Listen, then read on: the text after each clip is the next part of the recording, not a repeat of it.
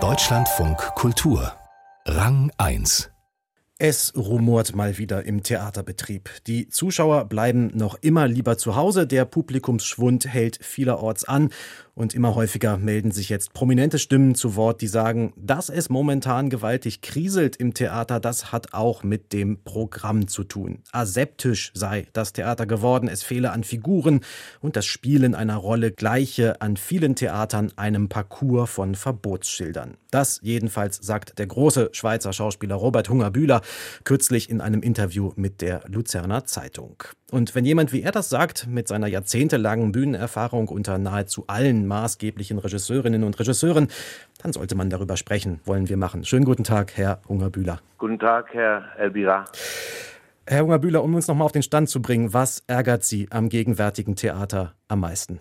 Dass der Schauspieler und die Schauspielerin und die Schauspieler nicht mehr mit ihrem totalen Körper freilegen können, was sie ausmacht und was sie ausmachen. Das müssen Sie uns erklären, das habe ich noch nicht wirklich verstanden. Körper gibt es ja eine Menge auf der Bühne, mit denen passiert auch viel. Was heißt das?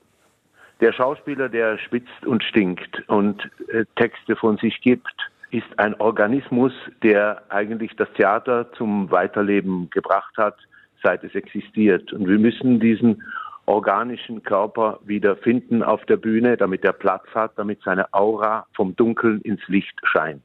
Und das findet jetzt nicht mehr statt?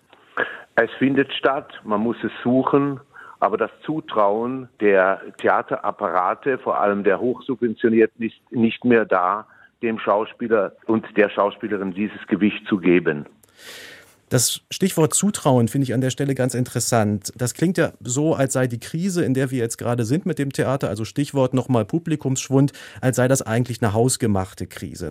Ist es aber nicht vielmehr so, dass es jetzt in dieser Zeit gerade nachvollziehbar ist, dass die Theater und mit ihnen die Schauspielerinnen und Schauspieler in ihrer Spielhaltung eher vorsichtig, eher tastend an die Welt und an die Fragen, die in der Welt gerade aufkommen, herangehen und dass es nicht so dieses große, ich sage jetzt mal schwitzige, körperliche Selbstbewusstsein hat, so auf die Bühne zu gehen im Moment? Ja, diese Zutraulichkeit ist meines Erachtens restaurativ. Das heißt, diese Zutraulichkeit dient nicht dazu, die Texte oder die Themen, die gebracht werden sollten auf der Bühne aufzubohren und sie möglichst brutal und fragil freizulegen. Die Fragilität der Zeit ist gegeben und das ist auch wunderbar so, dass man sich neu in aller Querhaftigkeit und Diversität begegnet, aber es darf nicht auf Kosten der Wucht des Schauspielers und der Schauspielerin geschehen.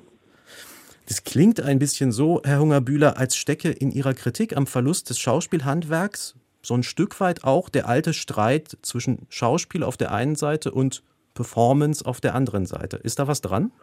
Also ein Schauspieler ist immer im weitesten Sinn ein Performer.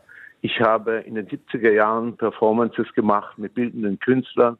Da war es noch nicht Mode, dass das Schauspiel das gemacht hat, also dass ein Schauspieler oder eine Schauspielerin das gemacht hat.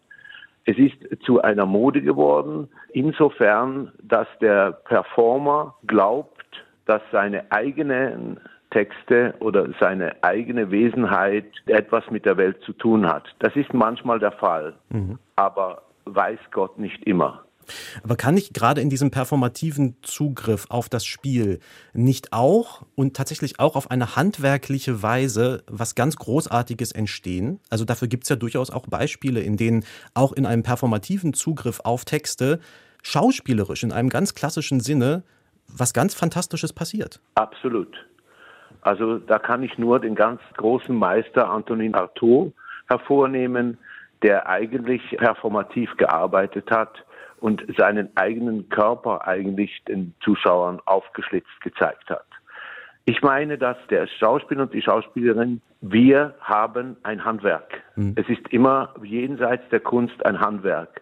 Wir lernen gehen, wir lernen sitzen und wir lernen sprechen und wir lernen uns im, im besten Sinne tanzend zu bewegen, um dem Zuschauer etwas zu zeigen. Es gibt einen Spruch von einem alten Zehnmeister, der Roland Barth hat ihn zitiert, wenn du gehst, gehst du, bescheide dich mit dem Gehen. Wenn du sitzt, dann bescheide dich mit dem Sitzen.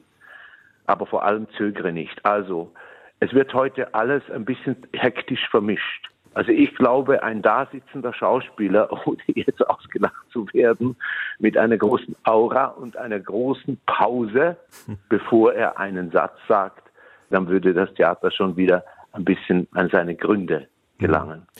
Ihr Freund, der Regisseur Milo Rau, der hat in einem Interview gesagt, er fände es eigentlich absurd, den Publikumsschwund, um das jetzt mal als das Dachwort für die ganze Krise, die wir jetzt erleben, zu nehmen, am Programm festzumachen. Also schließlich betreffe dieser Publikumsschwund ja das ganze deutschsprachige Theater und dessen Programm habe sich ja nicht einfach schlagartig jetzt in den letzten ein, zwei Jahren komplett verändert. Ist das Fernbleiben des Publikums also eher so ein vorgeschobener Grund, um mit einem Programm abzurechnen, wie es unter diesen viel zitierten Schlagworten von Wokeness und Diversity in Wahrheit doch eigentlich nur von einigen wenigen Häusern so umfassend betrieben wird? Ja, das ist richtig. Ich glaube aber, dass jenseits der Diversität und der ganzen kosmetischen Erneuerungen des Theaters eine andere Kluft äh, sich breit macht. Ein Riesengap ist dass die Theater in ihrer teilweise Hirnspinstigkeit, in ihrer äh, ja, in ihrem intellektuellen Vorwärtsdrängen die Nabelschnur abgeschnitten haben vom normalen Zuschauer. Was ist der normale Zuschauer? Ich glaube, dass die Diversität, die sich in den Theatern widerspiegelt, der zunehmenden Diversität in den Städten, ich spreche jetzt von den größeren Städten, mhm. nicht entspricht. Ich glaube, dass zu wenig, und da nehme ich Milo Rau und einige andere raus, zu wenig in die Gesellschaft, in die Topografie der Städte hineingehorcht wird und das Theater dann eigentlich eine Art Wohlfühlspiegel darstellt, die das Publikum dann letztlich nicht so interessiert. Aber Topografie der Gesellschaft ist ja ein interessantes Stichwort eigentlich. Da kann man ja sagen, das Theater hat über einen sehr langen Zeitraum immer nur einen Teil der Gesellschaft abgebildet, die so schon seit vielen Jahrzehnten nicht mehr so ist, wie das Theater behauptet, dass sie sei. Warum ist es denn verkehrt, dass jetzt mal vielleicht auch nur für einen Übergangszeitraum vor allen Dingen mal diejenigen repräsentiert werden, die sonst über einen sehr langen Zeitraum nicht dabei waren. Das ist richtig, aber man darf nicht jetzt physisch, also lebendig die äh, ältere Generation wegsterben lassen. Mhm. Es ist einfach so, also gerade in Zürich, was ich gehört habe, haben sehr, sehr viele Leute ihr Abonnement zurückgegeben. Das sind ja im Zürichberg keine Idioten. Äh, es gibt ein paar. Aber diese Leute darf man nicht verscheuchen. Also das hat auch damit zu tun, dass die Ensembles, man stelle mit Erschrecken fest, es gibt äh, in meinem Alter oder ein bisschen drunter einen einzigen männlichen Schauspieler im Schauspielhaus.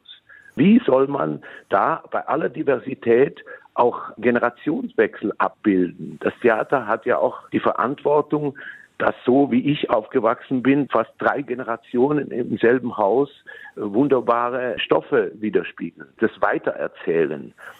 Ich weiß nicht, ob, wenn man eine Umfrage machen würde, jetzt bei den Schauspielschulen oder an 22-jährigen aufstrebenden, wunderbaren Künstlern, ob sie Gerd Voss kennen, mhm. geschweige denn Norbert Kappen, geschweige denn Uli Wildgruber, Eva Mattes. Dieses Weitergeben von Kunst, dieses Abschneiden zu einer schmalen Gegenwart, das geht mir auf die Eier. Aber es gibt ja gleichzeitig durchaus noch auch ein Schauspieler und ein Literaturtheater. Wenn man zum Beispiel schaut, was jemand wie Stefanie Reinsberger mit dem Theatermacher von Thomas Bernhard am Berliner Ensemble macht. Nur als ein Beispiel. Das ist zwar ja. entgegengesetzte Besetzung in der sozusagen Geschlechtlichkeit der Rolle, die aber überhaupt nicht auffällt. Ja, das ist großes Schauspielertheater.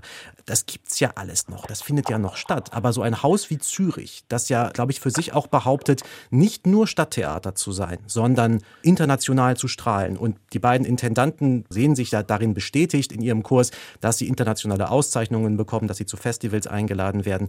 Ist das nicht der Anspruch eines solchen Hauses, wirklich mehr zu sein als nur, in Anführungszeichen, nur Stadttheater? Das ist absolut der Anspruch.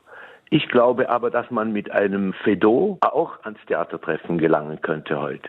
Mhm. Und zwar ohne zu schreiben nach Fedot. Ich bin einfach überzeugt, dass es Stücke gibt, und derer sind viele, die man mit heutigen Körpern, mit der heutigen Sicht relativ unverändert heute widerspiegeln kann. Ich glaube, dass die Nachtkritik, die Jury des Theatertreffens einfach um des Modernismus wegen sehr viel auch abschneiden. Natürlich gibt es wahrscheinlich wenig. Was, wenn eine junge Regisseurin heute in die Dramaturgie der großen Theater reingeht und sagt, sie möchte Menschenfeind von Molière in einer deutschen Fassung vom Blatt spielen. Mhm. Ich weiß, sie würde ausgelacht. Vielleicht, ja. Ist das nicht auch ein betriebliches Ding, nämlich dass vor allen Dingen die sehr jungen Menschen schon in der Ausbildung gesagt bekommen, ihr müsst unbedingt eine Eigenmarke entwickeln, mit der ihr auf diesem Markt überleben könnt? Weil wenn ihr einfach das macht, so wie es immer gemacht wurde, dann wird das nichts mit euch? Ja, richtig. Das kann ich nur bestätigen, ja. ja. Was würden Sie sich denn als letzte Frage vielleicht wünschen, wie das Stadttheater der Zukunft aussieht? Was muss da auf dem Spielplan nebeneinander stehen? Also wir haben mal uns bewerben wollen für das Volkstheater. Das war nur so ein Witz. Und dann haben wir gesagt, was für ein Slogan müssten wir eigentlich geben. Damals war Gerd Jonke, dieser wunderbare österreichische Autor, sehr en vogue in Österreich. Und wir haben dann eigentlich gesagt, von Grillparzer bis Jonke. Ja, mhm. also das klingt sehr verstaubt, aber diese Phalanx muss viel, viel größer werden. Ein Satz von Hölderlin, der mir immer Hoffnung gibt, auch fürs Theater. Zweifellos ist aber einer, der kann tägliches ändern. Oder eine, heute müssen wir aufpassen, aber man kann täglich täglich es ändern.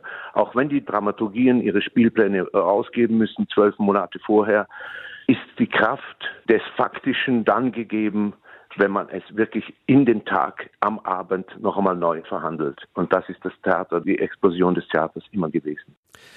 Die Explosion des Theaters. Der Schauspieler Robert Hungerbühler glaubt weiterhin daran, dass sie möglich ist, auch wenn ihm das nicht immer leicht gemacht wird.